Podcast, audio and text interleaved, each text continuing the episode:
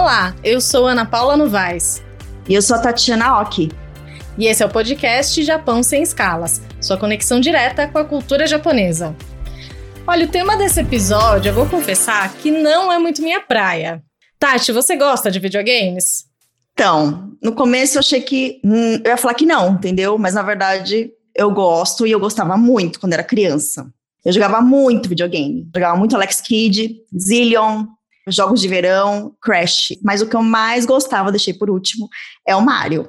Mario Kart, Mario World. Nossa, Tati, você falou e trouxe aqui uma memória para mim, porque eu jogava Alex Kidd também. Peguei umas curiosidades, me empolguei daí. Eu também gostava muito daquele jogo de tapete de dança, que a gente compra em casa e dança, assim. O nome é Dance Dance Revolution, e aí eu falo DDR, eu lembro. Eu joguei muito Alex Kidd, Sonic, e você lembra que tinha um jogo da turma da Mônica? Enfim, mas eu jogava muito, era criança. Mas hoje eu jogo o Just Dance que é o de dança, que é o DDR, só que é de celular e computador, e é para fazer exercício em casa. Eu comecei a, eu comecei a jogar em 2016, e aí, com a pandemia, eu voltei a jogar porque eu não tinha onde fazer exercício, foi por isso. Olha, uma boa dica para quem tá também, né, mais tempo em casa aí com isolamento social, né, de fazer exercício com videogame. Sim, videogame não é só parado não, tem vários estilos aí. Bom, e a gente tá falando, né, desde a criação dos primeiros jogos eletrônicos lá nos anos 70, essa indústria cresceu muito, e algo que muitas pessoas ainda não sabem é que o mercado de games hoje ele já pode ser considerado o mais rentável da indústria de entretenimento. Só em 2019, esse segmento lucrou mais de 120 bilhões de dólares em todo o mundo. E esse valor já é mais alto que o rendimento da indústria do cinema e da indústria da música, por exemplo. E o Japão tem uma grande participação nisso, né? Hoje ele ocupa o terceiro lugar em termos de receitas de jogos digitais, ficou atrás apenas dos Estados Unidos e da China, de acordo com a pesquisa global Games Market Report, feito pela Newzoo. E uma das principais empresas desse setor são japonesas, né, muitas delas, e criaram muitos dos jogos disponíveis e dos videogames mais populares hoje em dia, né? Vídeo Mario aí que tem até parque de diversão. Pois é. E o primeiro console portátil, né, o primeiro jogo de videogame se chamava Game Watch e é uma criação japonesa, né, lá do início dos anos 80. E depois, em 1989, chegou ao mercado também o Game Boy, que é um jogo super popular até hoje. Assim, muita gente lembra com carinho do Game Boy, né? E para você ter uma ideia, em 2020, o mercado de games teve um crescimento de 12,5% só no Japão. Falar mais sobre esse cenário e os motivos que levaram o Japão a ser tão bem sucedido no mercado de games, nós vamos receber aqui no Japão Sem Escalas o jornalista, professor, redator do site Canaltech e especialista em games e tecnologia, Wagner Seja bem-vindo ao podcast Japão Sem Escalas, Wagner. Gente, obrigado, obrigado pelo convite, valeu. Esse é um, um tema que eu gosto muito de falar, então estou empolgado. Ah, a gente também. Estou muito empolgada para saber mais sobre essa indústria que cada vez mais né, ganha destaque aí no, no segmento do entretenimento em todo o mundo. Então, para a gente começar, Wagner, eu queria saber assim, você poderia fazer um, um pequeno histórico assim desse mundo dos games dos anos 70 para cá que eles começaram a se popularizar e se, assim foram criados e se popularizaram, né? Sim. É, e até, até já entrando um pouco sobre onde o Japão entra nesse negócio, né? Eu acho que o Japão ele é primordial para a história dos videogames porque foi basicamente onde nasceram, nasceu a ideia de você comercializar, né? Os jogos não nasceram lá, obviamente, o primeiro proto-jogo assim, mas a ideia do arcade que depois veio a se transformar no videogame sai de lá.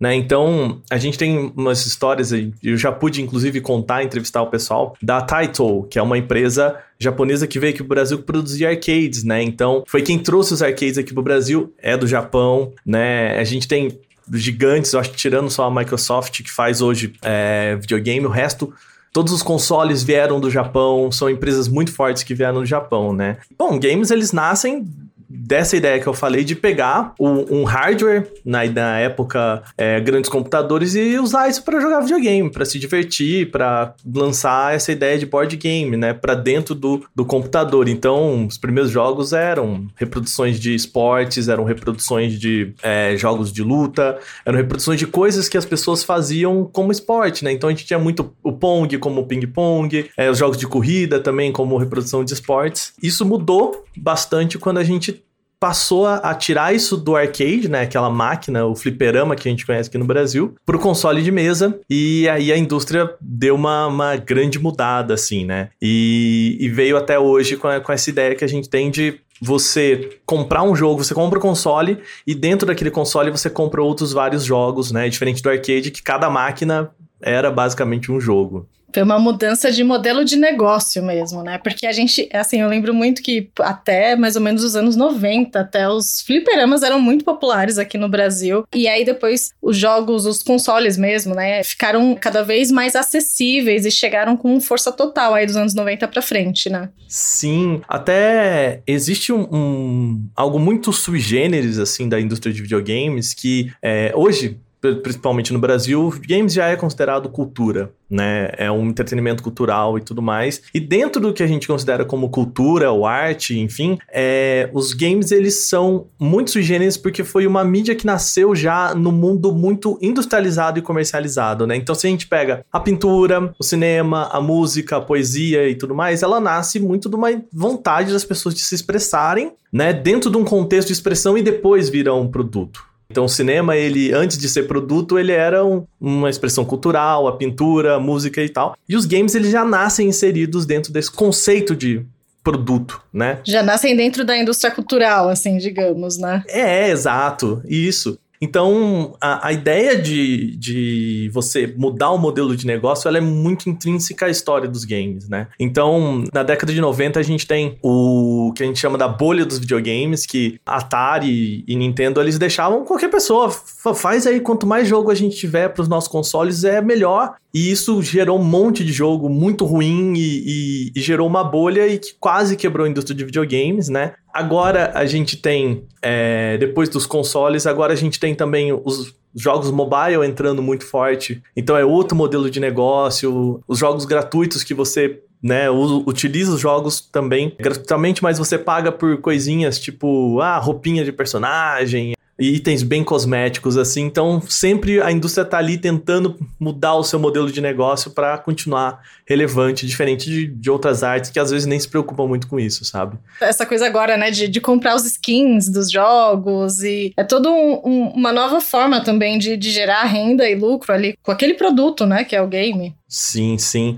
E, e de novo, assim, o, o Japão, ele tem uma parte muito interessante da, da história dos games e, e como é, ele também foi responsável por trazer muito da mitologia japonesa, trazer muito da história do Japão, e eu acho que trazer também muito, não só do Japão, mas da mitologia asiática como um todo, né? Então, é muito engraçado que quando a gente, principalmente quando a gente fala de jogos de RPG, é, eles foram criados dentro de cabeças japonesas, dentro de indústrias japonesas, né, desenvolvedoras japonesas, então contam muito sobre o medievo japonês, então são sempre muitas histórias de samurais ou trazem histórias de como o Japão pensa o medievo, né? Então, as criaturas e tudo mais é, é bem interessante, assim, e isso acabou entrando muito na cultura, não só brasileira, mas é, eu vou dizer também muito na cultura norte-americana, é, por conta dos games, assim, sabe? Você viver um pouco dessas, né, dessas histórias.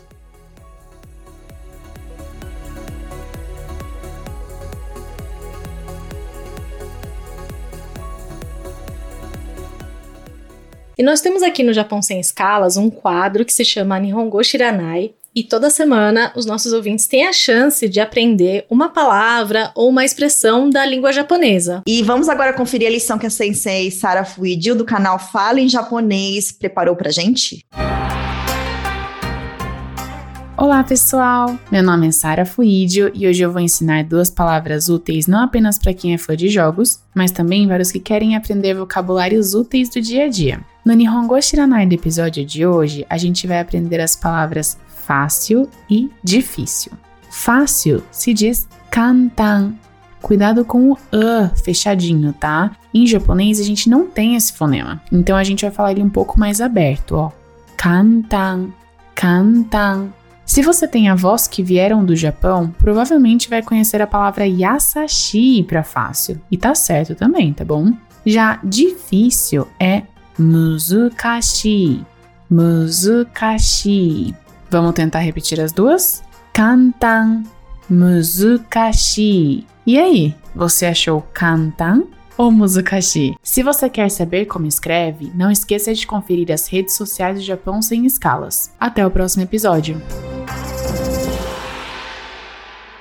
Fácil. Se usa muito essas palavras, gente. Usa muito. Muzukashi é difícil, né? Kantan lembra uma coisa mais fácil e Muzukashi parece uma coisa mais difícil, realmente. Legal, gostei de aprender.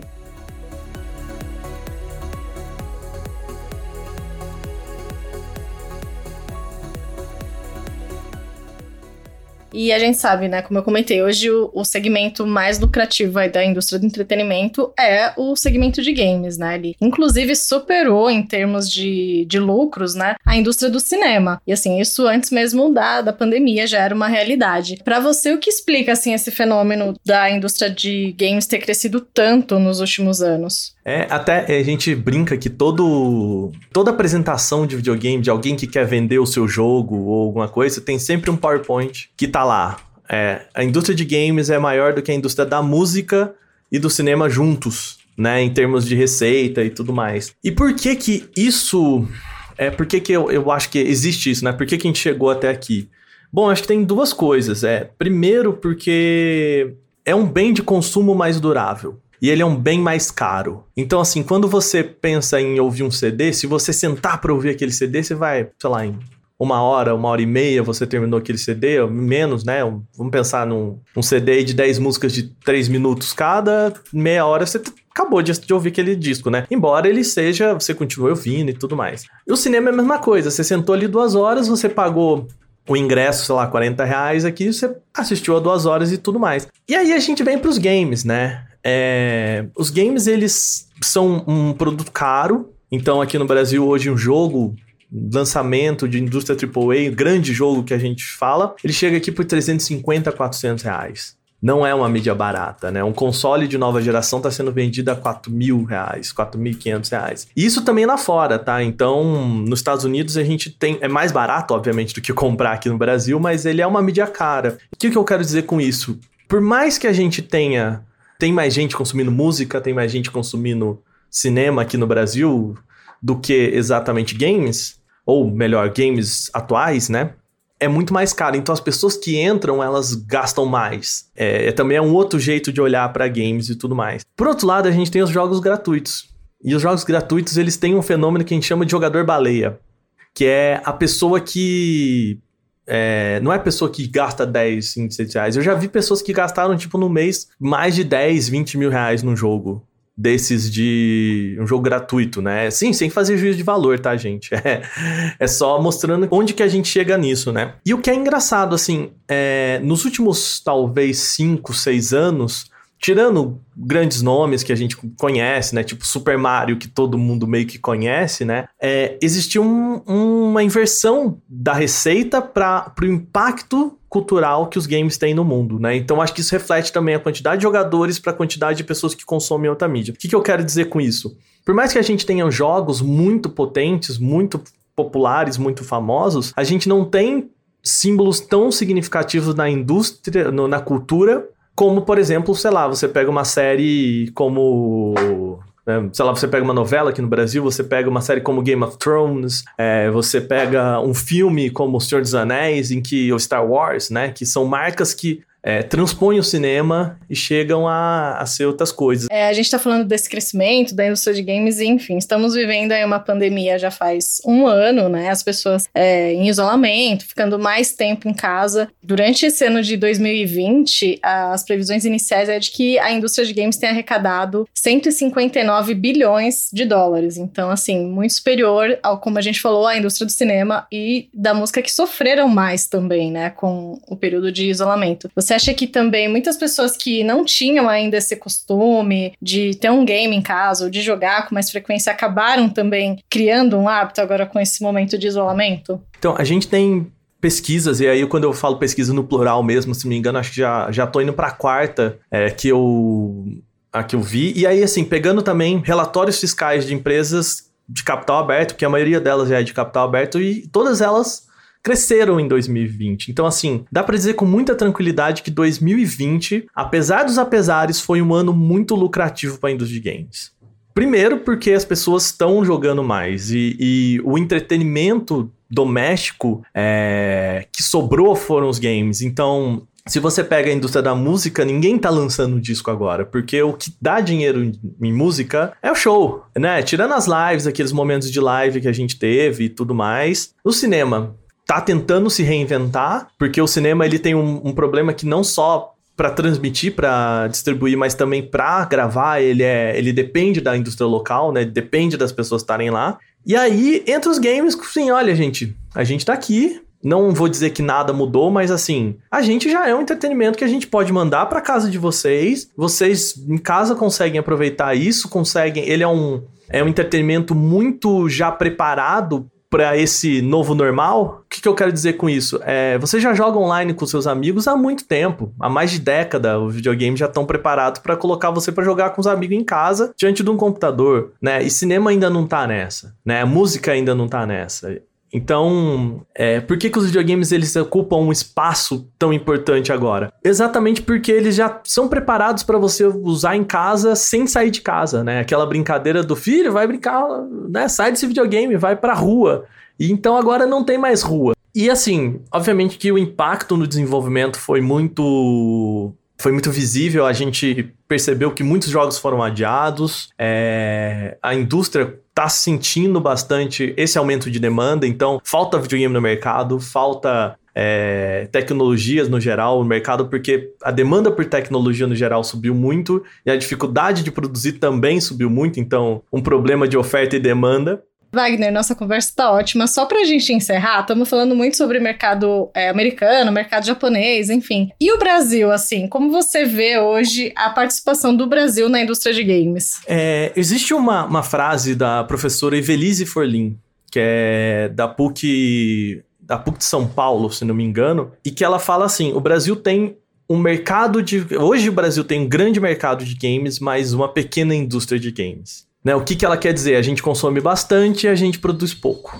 Obviamente que a gente tem grandes desenvolvedores e grandes jogos aqui no Brasil. Tem empresas que empregam muita gente. É, a Quiris, que é muito conhecida no sul do país, que já tem um, mais de 100 funcionários, se não me falha a memória. É, outras desenvolvedoras aqui no Brasil, um pessoal do norte, nordeste, que desenvolve 3D para fora do Brasil. Então, assim, a gente tem muita gente trabalhando na indústria e primeiro, muita gente trabalhando para fora, então é, muita gente que trabalha para grandes empresas fora do Brasil ou trabalha aqui para fora do Brasil. E a gente ainda tem poucos jogos de proeminência é, aqui no mercado brasileiro. Agora a gente tem é, faculdades, cursos de game design e tudo mais, mas de novo, muito com esse, esse intuito das pessoas de saírem do país ou de trabalhar para empresas de fora do país, por uma série de motivos e porque também tem mais condições de trabalho, assim, tem mais proeminência. Então, você participar de um grande jogo da Nintendo é um negócio pro seu currículo. Pra gente fechar, você falou de alguns é, nomes de jogos aqui, Mario. Qual que é o seu jogo japonês preferido? Ah, com certeza. Dentro de jogos japoneses, a série Final Fantasy, é... sou muito fã, gosto muito, né? A gente teve recentemente o Final Fantasy VII Remake, que aí era o meu jogo favorito, aí eles fizeram o remake tá mais favorito ainda. até por isso eu cito muito, muito dessa, dessas pessoas, sabe? Assim, desses nomes que eu fui conhecendo é, por conta do, dos jogos que eu fui jogando. Então, assim, eu, eu falo, eu aprendi a tocar teclado e comecei a, a, brincar com música e tudo mais por causa da música de Nobuo Ematsu, sabe? Assim, queria aprender aquela música. Eu falei, não, quero então é muito significativo, assim, sabe? E, Wagner, é, para quem tá ouvindo agora o Japão Sem Escalas, você também é um podcaster, né? Conta pra gente aí onde te encontrar, quem quiser continuar ouvindo aí a sua conversa sobre games. Bom, eu tô diariamente, eu escrevo pro, pro Canaltech, então assim, a gente lá também fala sobre tecnologia em geral, mas muito sobre games, eu sou um dos repórteres mais especializado em games lá, né? E diariamente a gente tem o podcast do Canaltech, que é o Canaltech News, em que a gente reúne as cinco notícias mais interessantes, ou mais curiosas, ou mais importantes do dia, pro pessoal ficar ligado. E além disso, Também participo do Bônus, Bônus Cast, que é o podcast do Bônus Stage, um site de entretenimento. E lá a gente fala mais, assim, mais profundamente sobre as questões da indústria, é, sobre o que está acontecendo, como que funciona. Então, fica um convite pro pessoal que gosta de games também e, e quer um olhar um pouco mais profundo, um pouco mais, eu não vou dizer sério, mas assim, olhar um pouco mais crítico para a indústria de games e os jogos que a gente tem acompanhado e também cinema, enfim. Tá certo, fica a dica, pessoal, confiram os podcasts do Wagner. Wagner, muito obrigada, adorei conversar com você, saber mais sobre esse assunto e sobre essa indústria que é tão importante hoje em dia, né? Sim, sim. Eu, eu posso deixar uma indicação para para mostrar um pouquinho, assim, para o pessoal entender um pouco sobre onde o Japão entra nesse é, na história dos games. É um livro muito famoso, já conhecido e virou uma série agora, chama A Guerra de Consoles do Blake Harris. E é muito legal para você ver como os Estados Unidos pensam videogame, como o Japão pensa videogame e como funciona tudo isso assim. Eu acho que é um pro pessoal daqui talvez seja um livro muito interessante para olhar por esses dois lados, sabe? Ótima dica. Então, obrigada, Wagner. Imagina, eu que agradeço. Obrigado, gente. Valeu pelo convite. Fiquei muito feliz. A gente que adorou sua participação. Bom, e o episódio vai ficando por aqui, mas você pode seguir acompanhando o Japão Sem Escalas nas nossas redes sociais. Os links para Facebook, Instagram, Twitter estão todos na descrição. Tchau, tchau, pessoal. Domo, arigatou gozaimashita, matane.